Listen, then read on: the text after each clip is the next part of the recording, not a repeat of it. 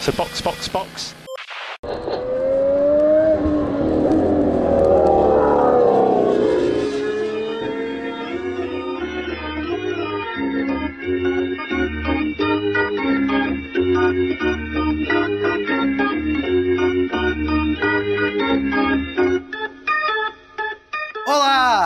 Obrigado pela espera. Sejam bem-vindos ao episódio número 20 do Box Box Box, o original. O meu nome é Eric Andriolo e eu estou aqui com Aninha Ramos Fala, galera! e Mauro Debias. Hoje, tal qual o GP da Bélgica, eu não vou comparecer a este podcast. E hoje a gente vai falar exatamente sobre o GP da Bélgica, ou melhor, a gente até falaria, mas como choveu, então a gente vai falar sobre os treinos em Spa-Francorchamps e essa farsa que nos serviram depois de três horas de enrolação. E eu tô muito puto ainda. Tô menos puta só pelos memes. Mas os memes, eles, eles foram providenciados pela atividade no GP, que foi uma atividade muito rica. Várias atrações. A gente teve Daniel Ricardo, líder de torcida. A gente teve partidas de futebol, torneio de kart, bocha. A bocha foi maravilhoso.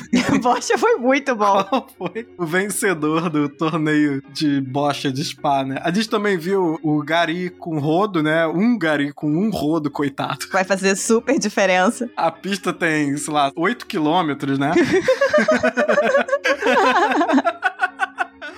Ah, enfim, é isso, gente. Vamos pro episódio. Vambora.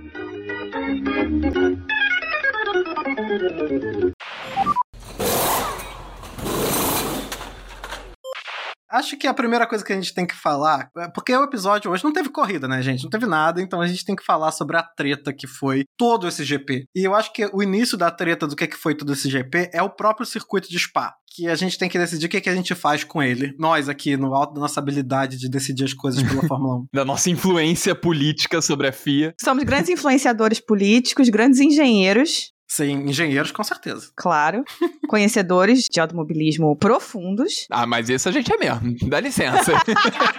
o suficiente pra fazer uma nova pista. Nós somos os conhecedores o suficiente de arquitetura de pista, né, Pra saber, por exemplo, que as marinas é uma merda. Então a gente tá melhor do que muita gente por aí. Exatamente. Qual é o nome do cara? Tilk, né? Hermann Tilke. O gênio, o gênio. Mas não foi, ele não tem, ele não tem, acho que nada a ver com Spa. Com certeza absoluta, não. Não, com Spa não. Com Spa com certeza ele não tem nada a ver. Dessa vez ele não tem culpa. Ele mexeu, ele destruiu o Hockenheim. Cara, Hockenheim é inaceitável o que ele fez.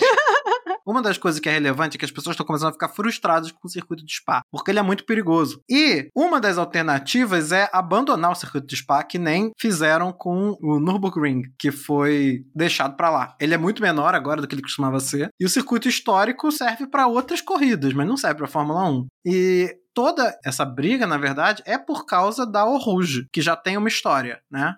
Sim, a Rude tem história de vários acidentes graves, inclusive com mortes. A mais recente é do Antoine Hubert, mas esse ano foram três acidentes graves. Teve do Jack Aitken, nas 24 horas de Spa, o Jack Aitken ficou bem machucado. Na W Series, nesse final de semana, as meninas tiveram seis carros que foram um atropelando o outro, possivelmente por causa de óleo na pista que restou da Fórmula 1, e terminando com o acidente grave do Lando no Q3. Então é realmente uma curva muito, muito complicada.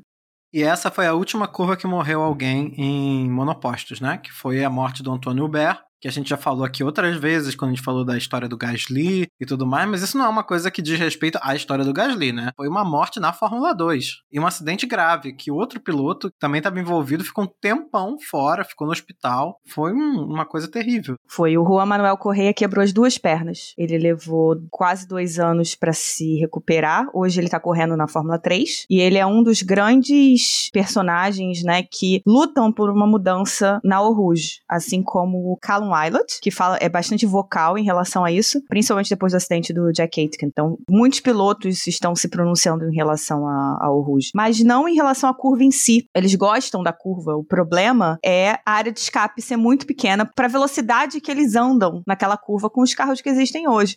É, eles vêm descendo aquela reta numa velocidade absurda e aí eles têm uma curva para a esquerda que logo depois puxa para a direita e puxam para a esquerda de novo numa subida completamente cega. É de fato muito crítico o tamanho da área de escape ali. E se a gente observar um padrão de acidente que acontece ali, que foi exatamente o que aconteceu com o Antônio Ber e aconteceu com o Lando Norris agora no treino classificatório, é que o carro escapa na subida, bate na barreira de pneus do lado esquerdo da pista, cruza a pista inteira e vai parar na área de escape do outro lado. Isso, a barreira devolve o carro. Exatamente. Nessa cruzada de pista é onde o risco se, se aumenta exponencialmente, porque foi exatamente o que matou o Antônio que quando ele estava cruzando a pista, já depois de ter batido na barreira de pneus da esquerda, ele tomou uma batida em T, se eu não me engano, do próprio Juan Manuel. É, Juan Manuel Correa. Aconteceu a mesma coisa com o Lando Norris agora no sábado. Se o Vettel tivesse um pouco mais próximo, ele poderia ter atingido o Lando naquela cruzada de pista. Então, é de fato uma necessidade urgente se rever aquela área de escape.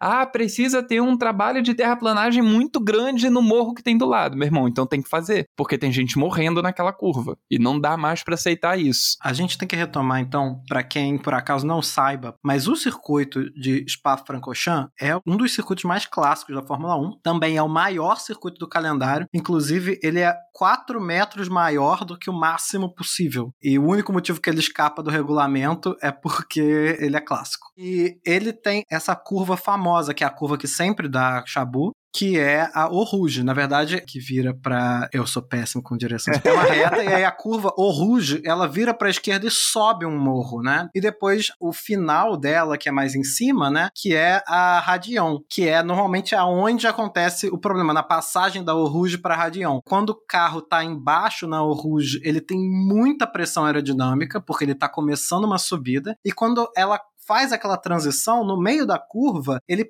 perde a pressão aerodinâmica porque você está subindo e aí a inclinação da pista vai se nivelando. Então, nesse momento, no meio da curva, o carro perde muita aderência. E a graça da curva é a dificuldade de fazer isso, sem escapar. Porém, de um lado tem um barranco e do outro uma ribanceira. é importante a gente lembrar que quando a Aarhus foi feita, os pilotos corriam essa curva, andavam em Spa 100, 150 quilômetros. Hoje, eles entram de pé embaixo a 300 ou quase 300. Então, a área de escape que você precisa quando o carro está entrando numa curva em que ele precisa e o piloto sente a necessidade de reduzir, de frear, vai ser muito diferente da área de escape necessária de quando o cara está entrando de pé embaixo. E parece que as pessoas dão uma esquecida disso, né? E as pessoas têm tido uma atitude também muito ruim, muito horrível, inclusive, nas redes falando tipo, ah, mas o piloto ele tem que saber que é perigoso, que o esporte é perigoso, que ele tem que. Eles já, eles já sabem disso, por que, que vocês estão reclamando? E, cara, não é assim, isso não é verdade. Isso é inaceitável, esse é, argumento. Isso é inaceitável. É, e isso mostra um desconhecimento da história da Fórmula 1 também. E me deixa muito preocupado, porque todos esses grandes acidentes que aconteceram, que mudaram a forma como a Fórmula 1 via segurança, e aí os principais que foram o do Nick Lauda e o do Ayrton Senna aconteceram durante uma discussão igual a essa. Essa pista não aguenta, essa pista é ruim, a pista não tá preparada. O Lauda ficou falando que a pista não, se tivesse chovendo, não dava para correr no Nürburgring e todo mundo ficou contra ele. Ele falou que não era para correr. Aí tá, correram, ele foi lá, pegou fogo no carro dele. O Ayrton Senna também ficou falando: Imola tá uma bosta, não vai dar para correr. Todo mundo sabia que Imola tava despreparada para Fórmula 1 da época. Foram lá correr, teve três acidentes, um deles o Senna morreu. E no outro, o Ratzenberg. E o Rubinho foi parar no hospital. Inclusive, o próprio Senna quase boicotou o, o, aquele GP. Quase, ele quase não foi correr. Porque Imola realmente não estava em condições Sim. e deu no que deu. E quando todo mundo começa a falar, olha só, o Rouge do jeito que está hoje não dá para correr, especialmente na chuva, e aí as pessoas fazem esse mesmo argumento que foi o argumento que fez o Lauda quase morrer e o Ratzenberg e o, e o Senna morrerem, sabe? E o, e o Rubinho quase morrer. É o mesmo argumento. Isso é inaceitável. Esqueçam esse argumento. Não é assim que funciona. As pessoas precisam entender, lembrar que os pilotos, por mais que sejam atletas de alto rendimento, eles sabem do perigo que eles correm, eles se colocam, né, numa situação perigosa, eles são seres humanos, eles não são robôs. E eles não estão lá para morrer. Isso é um esporte. Sim, eles sentem tudo que acontece. Eles estão vendo as pessoas ao redor deles morrendo. Eles estão lutando contra ou se posicionando para tentar melhorar uma situação. E cada vez que um piloto fala, ele recebe ataques por ter falado. O Callum Ilott e o próprio Jack Aitken falando, né, online, principalmente no Instagram, fazendo comentários, fazendo postagens, explicando, falando por quê, o que estava acontecendo. E a quantidade de ataques que eles recebem é surreal por simplesmente lutar por um esporte mais seguro. Eles são atletas, gente. Eles não estão ali para morrer. E eu acho que as pessoas também não percebem o quanto que é minúscula a diferença que existe entre um acidente ok e um acidente que resulta numa morte. Olha, os, os, últimos acidentes grandes que aconteceram foi o Júlio Bianchi. Ele morreu porque durante a chuva e durante o safety car, o safety car ou a bandeira amarela, não interessa, os carros estavam devagar. Foi uma bandeira amarela, nem safety car era. Durante uma bandeira amarela, o trator estava do lado da pista, no lugar onde os carros estavam derrapando. E os carros não estavam no pit lane. Por causa disso, o Júlio Bianchi escapou e bateu no trator e morreu. O acidente do Antônio Ber foi em Eau Rouge. E todas as medidas de segurança funcionaram, todas funcionaram e não foi suficiente, porque nenhuma estrutura de impacto sobrevive a dois impactos um depois do outro. Por isso que quando o seu capacete, se você tem moto, se o seu capacete amassou, você tem que comprar outro, você não pode usar o capacete amassado. O carro dele bateu uma vez e depois levou outra batida de um carro, ele não aguentou.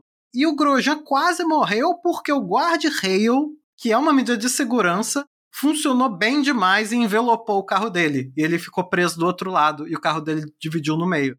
Sabe? É, é, é, quando a gente fala assim, olha, essa pista tá perigosa, as pessoas têm que ouvir. Não é, não é besteira, entendeu? Se quem tá correndo, quem tá ali, quem tá vivendo aquilo, tá dizendo, gente, não dá, não tá rolando, tá difícil, tá problemático. Cara, as entidades superiores precisam ouvir. Não são eles que estão correndo, não são os caras que estão atrás da mesa que estão correndo, são esses caras. Então, se esses caras estão falando, tá perigoso, a gente pode morrer, eles têm que ouvir. A diferença entre o acidente do Hubert pro acidente com a Visser da W Series foi basicamente a evolução do cockpit, da célula de sobrevivência. Porque o acidente foi igual. Aliás, talvez o da Visser, vendo o vídeo, é pior. Porque ela voou, né? Porque a Visser bateu, voou, caiu de volta e tomou a pancada em T. E aí o carro caiu, foi rodando e a cela de sobrevivência ficou intacta, que não foi o que aconteceu com o Hubert. As medidas de segurança que estão sendo desenvolvidas ano após ano não estão aí por nada. E por que, que é tão difícil de conceber que é necessário fazer uma mudança numa pista por medidas de segurança? Por que, que é possível conceber que o cara vai poder usar, vai ter que usar uma luva com um tecido mais grosso ou mais tecnológico, porque é, vai salvar ele de ser queimado? Por que, que dá para conceber que o carro tem que ser mais pesado porque vai colocar uma proteção mais forte ali? Por que, que dá para conceber colocar o halo, por exemplo, mas não dá para conceber fazer uma mudança numa pista para a segurança dos pilotos? Não faz o menor sentido. O halo todo mundo reclamou. Nossa, sim. E hoje o que a gente mais tem é prova de quanto o halo tá salvando vida. Ele já deve ter salvado umas quatro ou cinco desde que começou, assim, sem sacanagem. Talvez mais. Mesmo que eu não lembre exatamente quando, eu lembro de uns quatro ou cinco exemplos, assim, de imagens, inclusive essa. Inclusive, possivelmente, o próprio Leclerc em Spa, naquele acidente que a roda do Alonso raspou no halo dele, deixou, deixou um pneu no halo dele. O próprio Grosjean, porque se não tivesse o halo, podia ter pego fogo no carro, que ele já ia estar decapitado. Sim. Isso porque o Massa quase morreu. Por que, que o halo apareceu? Por causa do Massa. Mas a questão é que o halo não teria protegido o Massa, não. A mola teria passado. Mas foi pelo acidente dele que, que surgiu a história do halo. É, que começaram a falar, né? É, sim, com certeza. Em outras categorias, como por exemplo na Indy, né, veio o Windshield, que ele é bem mais bonito que o halo, de fato, mas na Fórmula 1 não funcionou muito bem, porque os pilotos ficavam meio tontos com, com que o vidro deformava, a, funcionava como uma lente e os pilotos ficavam tontos e com dor de cabeça, então acabou não, não indo muito para frente. O, o windshield se optou pelo halo, que é feio, mas salva vidas. Tu acha bonito mesmo? Eu acho escroto demais. Eu não gosto do, do windshield não, vou ser honesto contigo. Visualmente falando, Eu não gosto, não. Eu prefiro o halo, na real. Também prefiro o halo. O Indy Shield também tem outro problema que é de temperatura. Ele não deixa o ar circular direito e aí os carros da Indy precisam gastar potência para circular ar-condicionado no cockpit. Sim. Porque eles não conseguem respirar normalmente, né? Eles não conseguem fazer a, a circulação de ar normal. Então é capaz até de parar de ter lá, se eles não conseguirem resolver isso. Mas enfim. E assim, só uma coisa que eu tenho que deixar muito clara aqui antes da gente finalizar esse assunto. Spa é um circuito maravilhoso, assim, ele é uma joia do automobilismo mundial. É, é um circuito incrível, é tudo muito maravilhoso, é tudo muito bom nele. É uma pista boa de correr, é uma pista que permite ultrapassagem, é uma pista super técnica, com um monte de curvas diferentes, com diferença de elevação. Então, como circuito, é realmente incrível. É, é, é bom de você correr quando você tá com, com joguinho, e é bom de você assistir corrida nele. Os pilotos gostam. Pois é, a Rouge é uma curva extremamente clássica, é, é uma coisa linda, é realmente quando você vê os carros fazendo a Rouge e o tamanho do desafio que é os pilotos fazerem a Rouge é maravilhoso de ver também. Só que a gente precisa de mudanças. E é possível, eu imagino, tá? Que seja possível salvar a Rouge sem necessariamente você desfigurar a curva. Exige um investimento, exige um trabalho grande mas precisa mexer naquela área de escape, tem que ampliar, tem que mexer no morro que tem ali do lado, vai ter que fazer terraplanagem para poder aumentar aquilo, vai ter que tirar uma casa que tem ali, que eu não sei se mora alguém ou se é uma parte da infraestrutura do circuito, vai ter que diminuir a arquibancada, sim, mas é pela segurança, isso precisa ser feito. É melhor a gente garantir uma segurança da Oruge do que matar o circuito inteiro por causa disso, ou você desfigurar completamente a curva colocando, sei lá, uma chicane no meio dela, sabe? É, eu sou a favor de ou fazer isso que você disse, tentar terraplanar tudo em volta que pode ter até um problema ambiental, porque esse circuito fica no meio da floresta das Ardenas, né? É possível, é possível. Chama, chama. Não, vou ficar quieto, segue. É que tem um pessoal aí que gosta, que dá uma canetada e resolve negócio ambiental. Se fosse no é. Brasil, já tava resolvido. não que a gente concorde, que fique muito claro, a gente não concorda. Quase construíram um autódromo em cima da Mata Atlântica. É, a gente aqui. não concorda, mas o fato é... Mas enfim, ou eu acho que ou faz isso, né, tenta minimizar o impacto, mas assim, faz isso em nome da segurança, ou e aí talvez a minha opinião seja muito polêmica, mas ou larga esse circuito, deixa ele na memória, que nem deixou o Nürburgring original na memória, porque se fosse fazer o Nürburgring ficar digno de uma Fórmula 1 atual, ia desfigurar ele por completo. E se esse for o caso dessa curva, que é o tchan do circuito, então, sabe, não vai mais lá. Não sei, acho que é, é, é sério, as pessoas têm que pensar nisso, essa possibilidade, sabe? É triste, é uma pena, mas a segurança de quem tá correndo é muito mais importante, gente. Agora, só uma trivia pra gente finalizar esse assunto. Hum. Spa não é originalmente um circuito. Ele é um entroncamento de três estradas que as pessoas resolveram que seria uma excelente ideia botar carros para correr lá. E aí. Fizeram uns pega ali, viram que dava certo. É, pois é. E aí começaram a correr lá e, enfim, aquela zona, né? Europa da primeira metade do século passado. Só que ele já passou por uma adaptação, esse tamanho imenso que ele tem já é um tamanho reduzido em relação ao circuito original, e hoje ele é completamente adaptado para ser um circuito de Fórmula 1 que continua sendo incrível. É, eu não sei se vocês já viram, existe existe reconstrução desse circuito original como simulador, sabe? Para essas coisas. E assim, é, era impraticável. É, só porque o carro era muito fraquinho naquela época. Era reta gigante que nada acontecia e curvas impossíveis de fazer. Era isso. Dado esse assunto pistola, que eu acho que não vai ser o último assunto pistola do dia, a pauta tá cheia de pistolagem, mas a gente tem que falar então sobre a ação que aconteceu, que se chama é, qualificação, treino classificatório, que foi que a gente teve realmente de ação nas pistas. George Russell em P2 com uma Williams. Meu Deus, milagre. A Williams claramente fez um bom trabalho. Claramente. Porque não foi só ele em P2. O Latifi ficou muito bem em 12. Talvez pudesse ter passado pro Q3. Mas ali tem um componente, não só do trabalho incrível da Williams, mas o grande componente do final de semana, que foi a condição de pista. O George pegou a pista, o George e o Max, pegaram a pista, assim, no melhor momento possível. Sim. para fazer aquela última volta. E o George encaixou a volta perfeita. Isso não tem dúvida. Mas eles pegaram no melhor momento. Quem fez um pouquinho antes se ferrou. Sim, porque a chuva estava arrefecendo e a pista estava emborrachando. E estava um pouco melhor para correr, se você souber pegar o traçado correto, que não é o mesmo de quando ela está seca. E além disso, a chuva traz a pilotagem, né? É, quando está chovendo, o piloto ele é mais importante do que o carro. Proporciona esses momentos geniais, assim. E eu acho que o George Russell mostrou que ele é piloto pra caralho. Eu acho que o piloto faz mais diferença, mas não é que ele seja mais importante do que o carro, não. Porque se for um carro que não tem um equilíbrio, uma pressão aerodinâmica suficiente, o cara pode ser. Lewis Hamilton não vai fazer, como não fez. é, pois é, mas é, eu acho que a pilotagem faz muita diferença quando tá chovendo. Sim, é claro. Eu vou aproveitar isso para puxar o gancho e fazer o paralelo com a Ferrari, que se fudeu.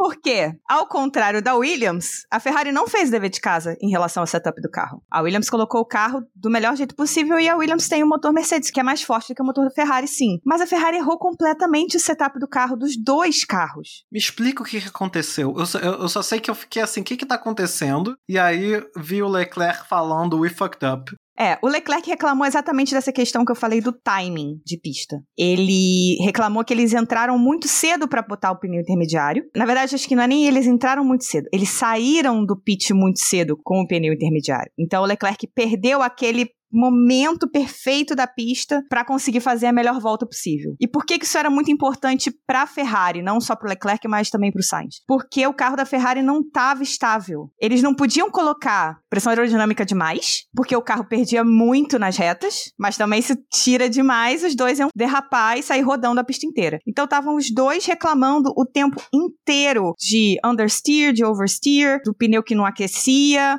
eles têm problemas de aquecimento do pneu dianteiro e com a chuva, com a baixa velocidade, baixa velocidade entre aspas, o pneu não pegava temperatura suficiente. Então assim, a Ferrari estava destruída, assim, tudo que tinha para dar errado deu errado, inclusive o timing deles irem para a pista. Então o Leclerc quando foi para a pista, fez uma boa volta, não fez uma volta maravilhosa, mas fez até uma boa volta. A pista começou a evoluir, as pessoas foram melhorando e quando ele foi de novo, ele já estava com o pneu gasto e aí ele ainda errou, porque o pneu já não estava dando conta e o carro estava desequilibrado equilibrada. Não passou pro Q3. O Sainz foi uma situação bastante parecida. Então, a Ferrari fez exatamente o trabalho contrário ao da Williams, que foi não colocar os caras quando tinham que entrar na pista. Colocou cedo demais. É, não, não colocou o cara ali na, na cara do gol para usar o outro esporte. Falando em grandes pilotos que estavam na posição certa, vocês acham que o Lando tinha pegado P1? Se a equipe tivesse feito o trabalho que a Williams fez, era bem possível. Eu gritei na frente da tela quando isso aconteceu. Porque meio que cortou, e quando cortou já era o carro girando. E eu fiquei, não! Não! Que bom que a gente não! pode rir disso agora, né? Rir dessa nossa, dessas nossas reações, né? Que bom, né? Eu acredito que o Lando teria pegado P1 sim, porque ele já estava sendo consistente nas primeiras posições. Ele tinha toda a condição mas não existe si no esporte. O que existe é que ele bateu e ficou em 15 quinto. 15 quinto não, 14 não é isso? Sim. Eu não assisti o Q3, eu tinha uma aula de Muay Thai pra fazer. E aí, graças a Deus, eu tive a aula de Muay Thai logo depois do Leclerc e do Sainz não passarem pro Q3, então eu pude descer bastante a porrada e extravasar minha raiva da Ferrari. Mas aí toda hora eu ia lá, dava uma corridinha, assim, né? Acabava uma série, eu ia lá, dava uma corridinha pra olhar o, o celular. Aí eu olhava os negócios, tipo, tem um grupo de meninas no Twitter, e elas estavam falando, nossa, o Lando, não sei o quê, bandeira vermelha, nossa, será que ele tá bem? Eu, gente, o que que aconteceu? Eu comecei a ficar louca, aí eu comecei a ver as mensagens dos nossos grupos de WhatsApp, do Box Box Box e um outro grupo que a gente tem. E era uma mensagem atrás da outra e eu não podia parar pra ler. Eu disse, pelo amor de Deus, alguém faz um resumo pra mim, pra eu entender que eu tô louca. Mas a impressão que eu tive assistindo, eu tava mais tranquilo que ele tava bem é, do que você que estava vendo só as reações. Porque a batida foi forte, mas logo depois apareceu Sebastian Vettel Medical Car. Fofo demais. Parou ali do lado, deu um ok ali, viu que ele tava bem e seguiu, sabe? Então a gente falou: ah, tá, o Lando tá ok. Isso foi no mesmo minuto, assim, foi muito rápido. Então a gente já sabia que tava tudo bem. Tanto que depois o pessoal ficou andando de kart durante a bandeira vermelha no, no cartódromo que tinha do lado. Eu amei esse momento. Outra atração do, dos Jogos Olímpicos de Spa, né? é. que foi essa corridinha. Mas aí a gente entra no outro assunto pistola do dia, né? Que é o acidente do Lando só aconteceu porque a FIA também. Só aconteceu, não. Ele errou. Mas aconteceu porque a FIA liberou a qualificação, liberou o Q3 para começar, quando todo mundo sabia que ainda estava chovendo muito, que podia esperar cinco minutos. Estavam todos falando da situação da chuva. E principalmente o Vettel, né? Acho que ele foi um dos que mais reclamou, um dos que mais falou. Que não era nem para começar. Antes de, da situação, ele já tava reclamando e falando que não era nem para começar o Q3 do jeito que tava. Pois é. Quando o Lando bateu e o engenheiro do Vettel chegou no rádio e falou para ele, ó, bandeira dupla amarela, bandeira vermelha, não lembro agora. Norris bateu forte na Rouge. O Vettel estourou na hora. Eu falei que essa porra não tinha que acontecer, que não tinha que ter aberto. Saiu xingando todo mundo no rádio. Errado não tava, né? Nem um pouco errado. Eu acho que as pessoas estão pegando muito pesado com o Michael Masi depois desse acontecido. Nesse momento estavam, mas a gente já vai chegar nos outros motivos pra gente ficar puto com ele. ele errou de fato. Mas eu não acho que tenha sido para tanto, não, porque nós já vimos corridas com muito mais água do que a gente viu tanto no treino quanto na corrida hoje, sabe? Na pseudo corrida de hoje. O problema é que, como nós estamos falando, né, desde o início do episódio, as condições de segurança não estão tão flexíveis em Spa para ter corrida com tanta água. Poderia ter essa água toda num circuito tipo Barcelona. França. Barcelona dá tranquilo para correr com uma chuva dessa. Agora, em Spa realmente é mais complicado. E aí o Masi falhou nessa avaliação. Uhum. É, eu acho que essa é a avaliação que tinha que ter sido feita. Tudo é caso a caso numa situação como Fórmula 1. O que acontece em Spa não é a mesma coisa que vai acontecer na França, não é a mesma coisa que vai acontecer em Mônaco. Então, esse tipo de, de olhar macro é o grande trabalho dele também. Pois é, mas aí que tá. Tem essa situação, e aí a gente até entende, porque também tem o lado do Lando, né? Ele saiu afobado, tinha o motivo dele, que é queria garantir aquele P1 ali antes que a chuva ficasse mais apertada e cancelassem o negócio todo, né? E aí ele saiu voado e as condições não estavam boas para isso. E aí eu acho que o Mauro tá certo também, não é para é, crucificar o Masi por causa de uma decisão difícil. Agora, aí veio o domingo e a gente ficou esperando três horas foi três horas e meia? Foi três horas, né? Eu nem sei, eu só tava com fome. Eu fiquei na frente da televisão, um palhaço. E no final, cara, fizeram aquela procissão ridícula para contar ponto. cara, Vai se fuder, vai. Era melhor ter cancelado a corrida. De verdade, era melhor nem ter feito. Era! Era muito melhor ter cancelado a corrida. Acabou, não tem corrida, não tem ponto. Gente, chega, acabou. Qual foi a diferença que fez de ponto? Minúscula. Minúscula. Mas pra que dar ponto, entendeu? Pra que você colocar os carros na pista? Fazer todo mundo achar. E não, vai ter corrida. Para os carros irem lá, darem duas voltas, porque é o mínimo para contar metade dos pontos. E outra, deixa aquele pessoal todo numa chuva absurda. Sim, caraca. Naquela pista, gente, aquela torcida toda tava debaixo da chuva. Tá todo mundo na empolgação? Tá, mas qual é a necessidade de você deixar fazer as pessoas passarem por isso? Nenhuma necessidade, coitados torcedores. Eles estão na empolgação para ver corrida, né? Não para ver o safety car, o medical car correndo ali. Exatamente. Porra, ficar vendo a bocha do, dos comissários. É, no barranco. Eles estavam sentados no barranco. Deixaram os caras embaixo da chuva, sentados no barranco. Os caras que pagaram 900 euros pra ver a corrida. Cara, que absurdo isso, cara. Eu fico muito puto. Foi, foi realmente ridículo. Eu entendo assim, sei lá, uma hora. Vai. Uma hora. É, uma hora ok. Se tivesse claro nos radares meteorológicos da Fórmula 1 que são super, hiper, mega novos e modernos e, né? É tipo o Alerta Rio, aquele aplicativo que fica mostrando ali onde está a chuva. Se tivesse chance real de que, olha, realmente vai parar ou diminuir muito. Mas não, em momento algum os radares indicaram que a chuva iria diminuir o suficiente para ter corrida. Só falava que ia aumentar. Só falava que ia aumentar. Cada 5, 10, 15 minutos vai aumentar. Tava mostrando uma mancha gigante cobrindo a Bélgica inteira de chuva.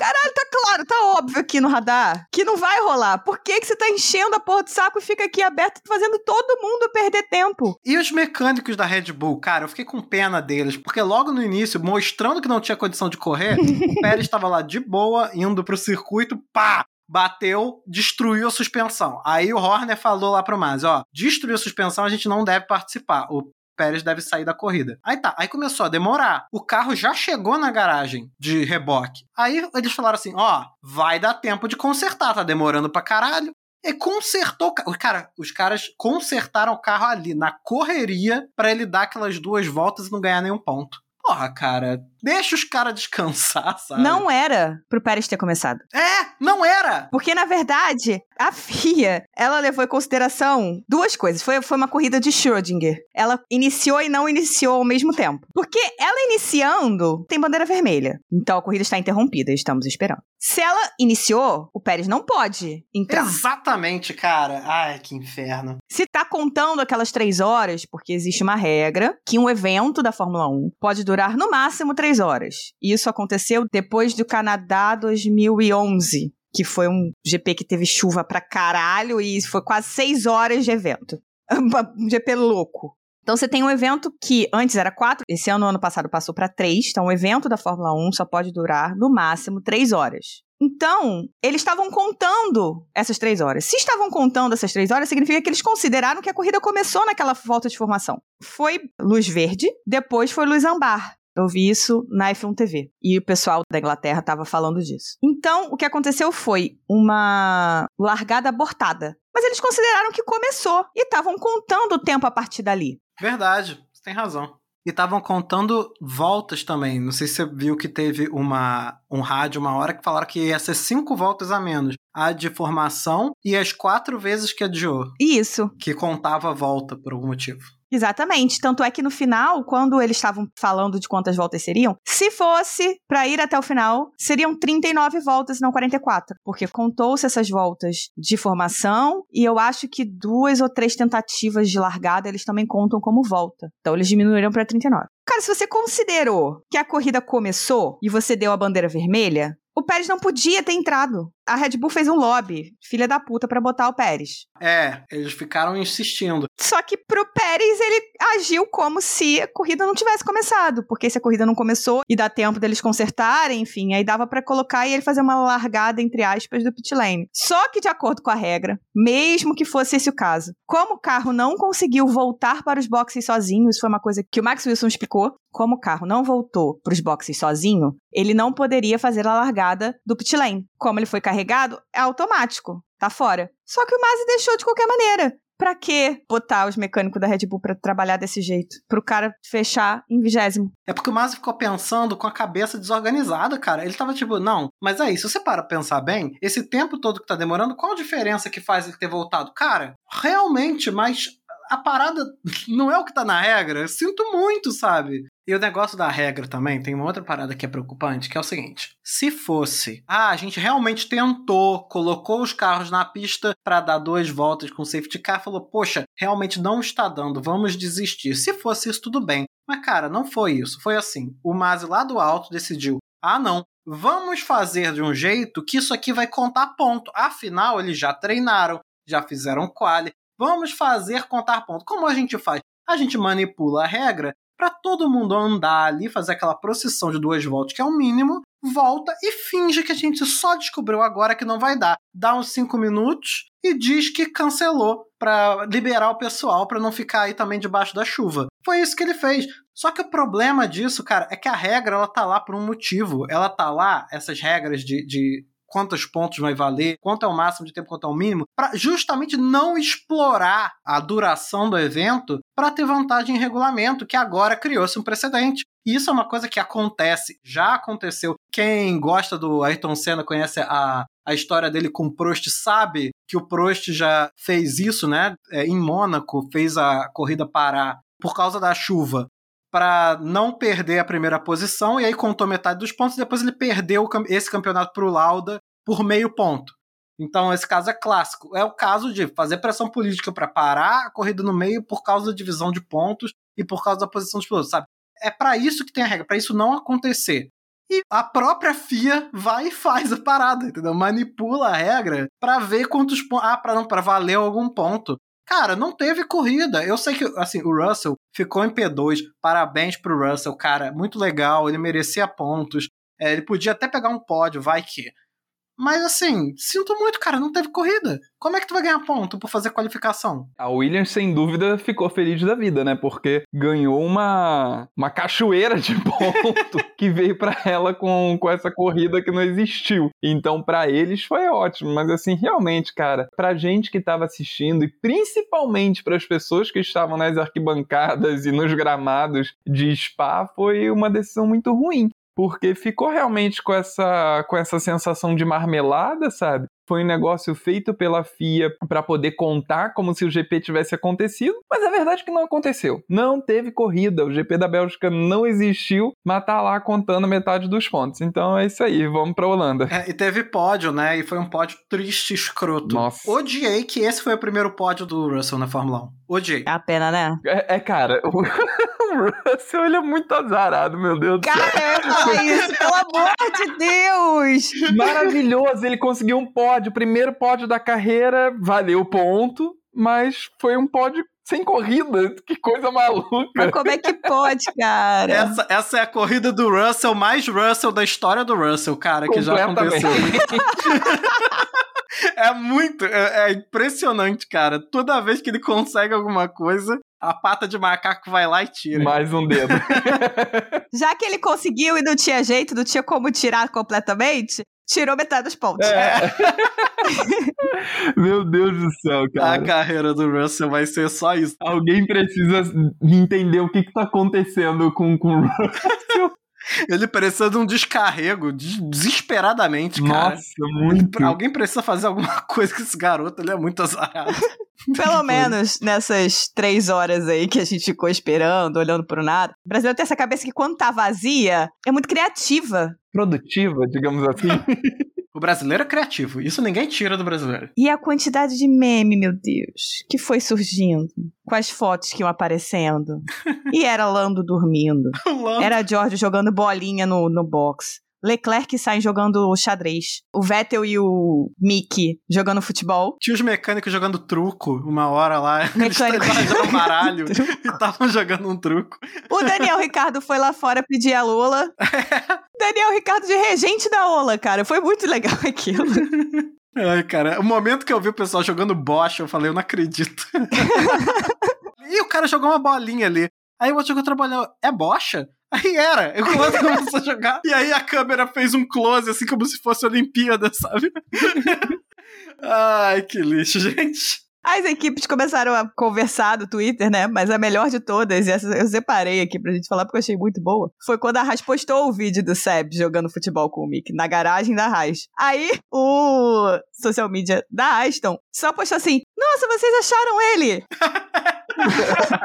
É aí que ele tá. o cara da Haas. Não, não se preocupa não, ele tá alimentado, tá hidratado, tá tudo certo.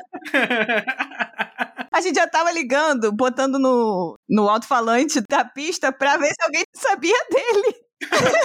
Aí o pessoal da rádio pergunta: Ah, tá, só avisa pra gente se vocês querem passar alguma mensagem pra ele e tal. ah, não. E que horas que ele tem que estar de volta pra jantar? Isso o pessoal da rádio perguntando pro Aston.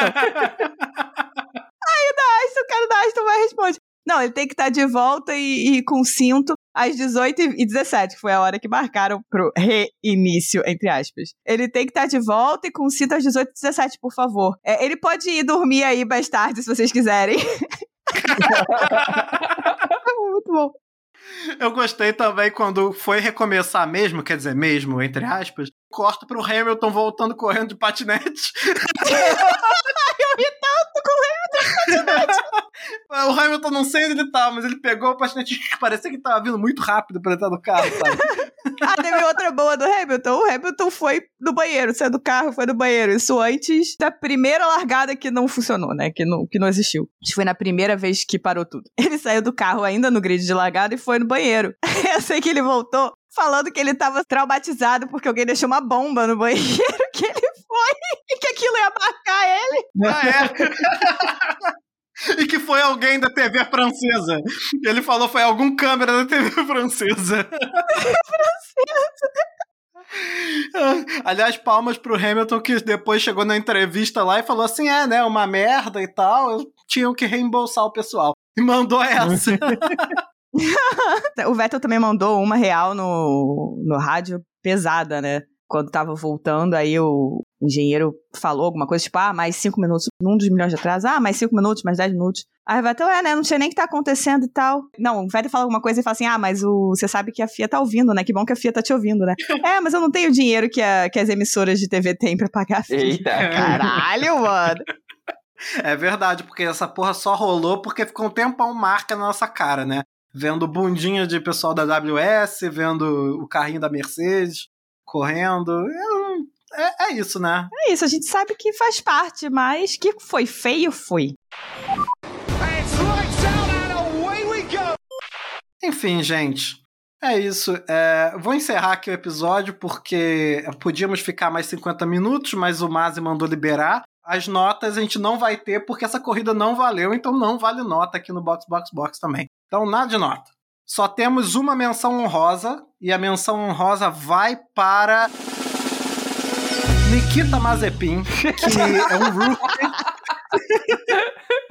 é um rookie que fez uma volta mais rápida em Spa no seu primeiro ano na Fórmula 1. Parabéns, Mazepin vai estar para sempre nas estatísticas da Fórmula 1. Tá vendo? Mais um motivo pelo qual esse Mais GP um... deveria ser dado como cancelado e não como uma corrida que existiu, francamente. Cara, nova, como é que uma volta mais rápida atrás do safety car? Ah, não.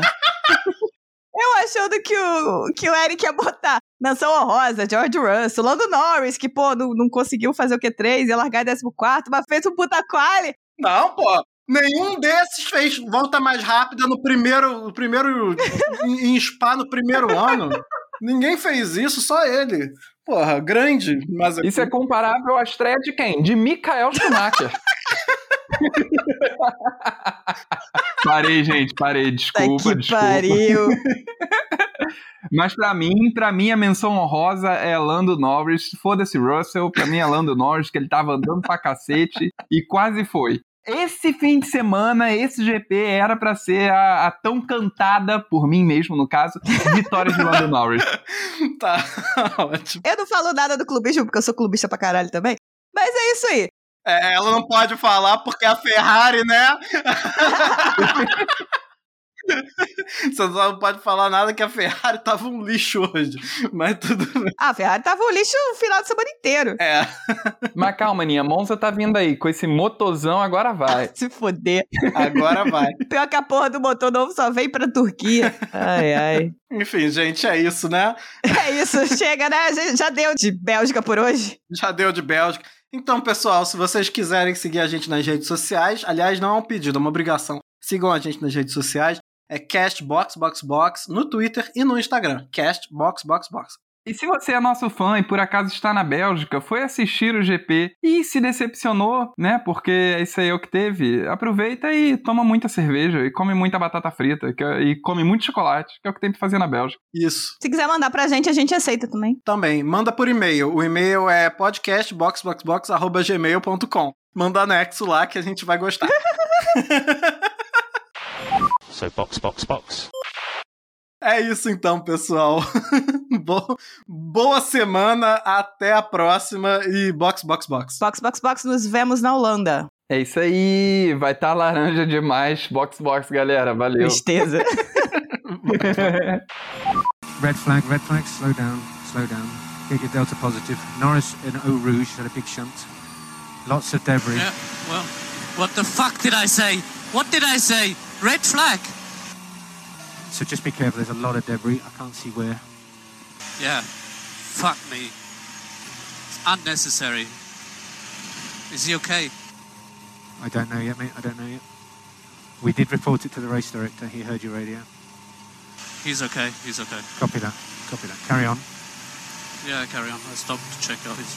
Yeah, that's all.